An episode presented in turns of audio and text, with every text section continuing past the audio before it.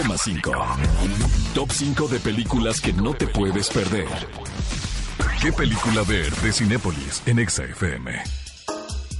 Amigos, queremos escucharlos, queremos leer sus mensajes. Les recordamos nuestro hashtag, qué película ver con sus respectivos acentos. Propónganselos. En todas las redes sociales. Y también queremos recordarles que si no han tenido la oportunidad de escucharnos hoy sábado por la mañana, porque están crudos, porque acaban de llegar del after, Porque bueno, después pueden escucharnos en Spotify, ¿no? Así es, ahí están todos los episodios de qué película ver. También están en iTunes, así que tienen opciones. Si quieren escuchar la entrevista, los estrenos. La verdad es que no pasa de moda cualquier programa porque también tenemos los invitados y demás. Así que búsquenos en Spotify y en iTunes como qué película ver.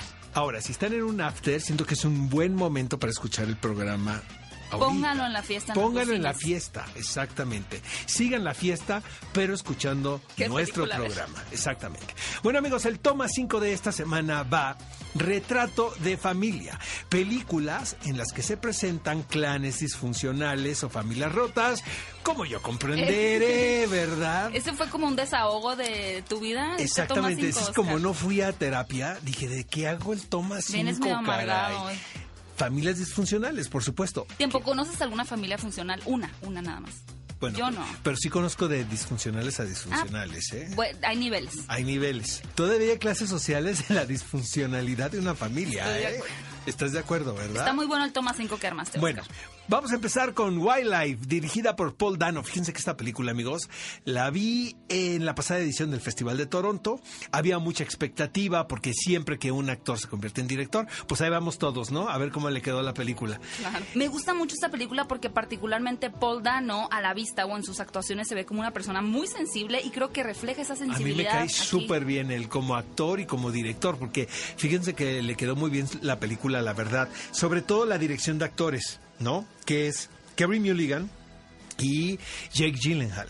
Eh, dos muy buenos intérpretes desde mi punto de vista, pero lo que es tremendo es el retrato de la familia que hace, caray. O sea, ching, no me quiero imaginar cómo se la pasó de chiquito Paul Dano, ¿eh? si esta es su primera película, o sea, realmente debe tener experiencias que podemos compartir nosotros Sí. con él, ¿estás de acuerdo? Sí, cinéfilos, no se pueden perder esta película que se titula Wild Life y va de un adolescente que tiene que lidiar pues con la relación tan complicada que hay entre su padre y su madre una vez que su padre decide retirarse para aceptar un trabajo muy peligroso. Entonces se pone en tela de duda el por qué se va tu papá a aceptar algo que podría quitarle la vida. Y bueno, amigos, por supuesto, It, dirigida por Andy Muschietti. Aquí, eh, digo, está de más recordarles la historia, ¿verdad? Pero es el club de los losers, los cuales, pues, los une la disfuncionalidad de sus respectivas familias. O sea, los padres de estos pequeños protagonistas, pues, infieren muchísimo en el comportamiento de ellos y probablemente debido a ellos, pues, las consecuencias son tremendas. Obviamente es una película de género, una película de horror.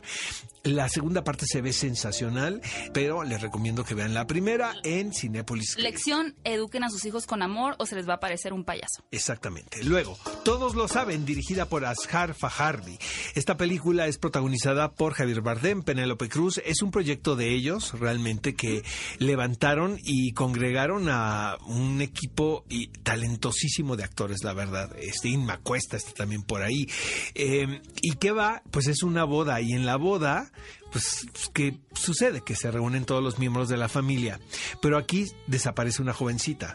Lo que es tremendo de esta historia es que los mismos integrantes del clan son sospechosos del rapto de la jovencita. Que suele ser así, ¿no? Cuando hay un asesinato, el primer Exacto, sospechoso es es, tremendo. la persona que Pues es que son los que conocen los hábitos de los personajes, ¿sabes? Sabes a qué hora salen, ¿no? A qué hora regresan, qué te gusta, qué no te gusta.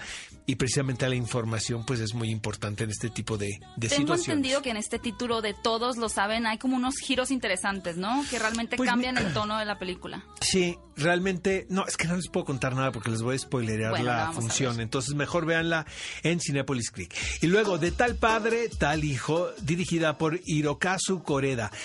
Hijo, la verdad, este es un peliculón loco, loco, peliculón. honestamente. Eh, ¿Qué sucede cuando pues te cambian a tu hijo al nacer? ¿No?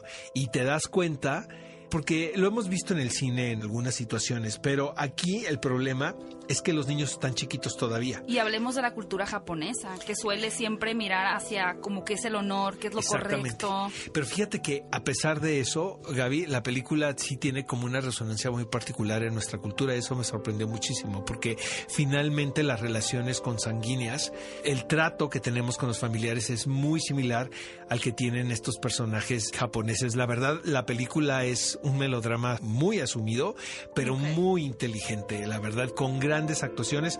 Para muchos es la mejor película de Corea. Y ahora, muy importante decir que el padre de Corea murió cuando él tan solo tenía seis años y también cuando él hizo la película de Steel Walking intentó retratar su relación con su Esa madre. es mi favorita de Corea, ¿eh? Y después su mamá se murió antes de empezar el, el proyecto, entonces tiene una relación bastante trágica con sus figuras eh, paternales. Y la última recomendación de este Toma 5 amigos es Los descendientes de Alexander Payne. Para mí uno de los mejores realizadores norteamericanos. Y bueno, en esta película lleva como protagonista George Clooney. George Clooney quería trabajar con él desde hacía mucho tiempo, desde Entre Copas. Y le dijo Alexander Payne, no, pues yo No. tengo este actor perfectamente a casteado. En la próxima. Y la próxima es Los descendientes, donde George Clooney interpreta a un padre de familia hawaiano, cosa que es muy, como muy particular, ¿no? Y bueno, una de sus hijas es Shailene Woodley. En esta película está muy bien, ¿no? Como este par de hijas a los que es un padre que no sabe realmente cómo tratar con ellas. Es, podemos decir que es un cine más de personaje, esta película, por parte de Alexander Payne. Amigos, esto fue el Toma 5, retrato de familia. Es una gran elección para que usted se siente con su madre, con su abuelita, con su papá, con su tío y vean estas películas y se vean reflejados. Reflejados. Vamos con más música. Esto es ¿Qué película ver? Un programa de Cinépolis por Exa FM 104.9.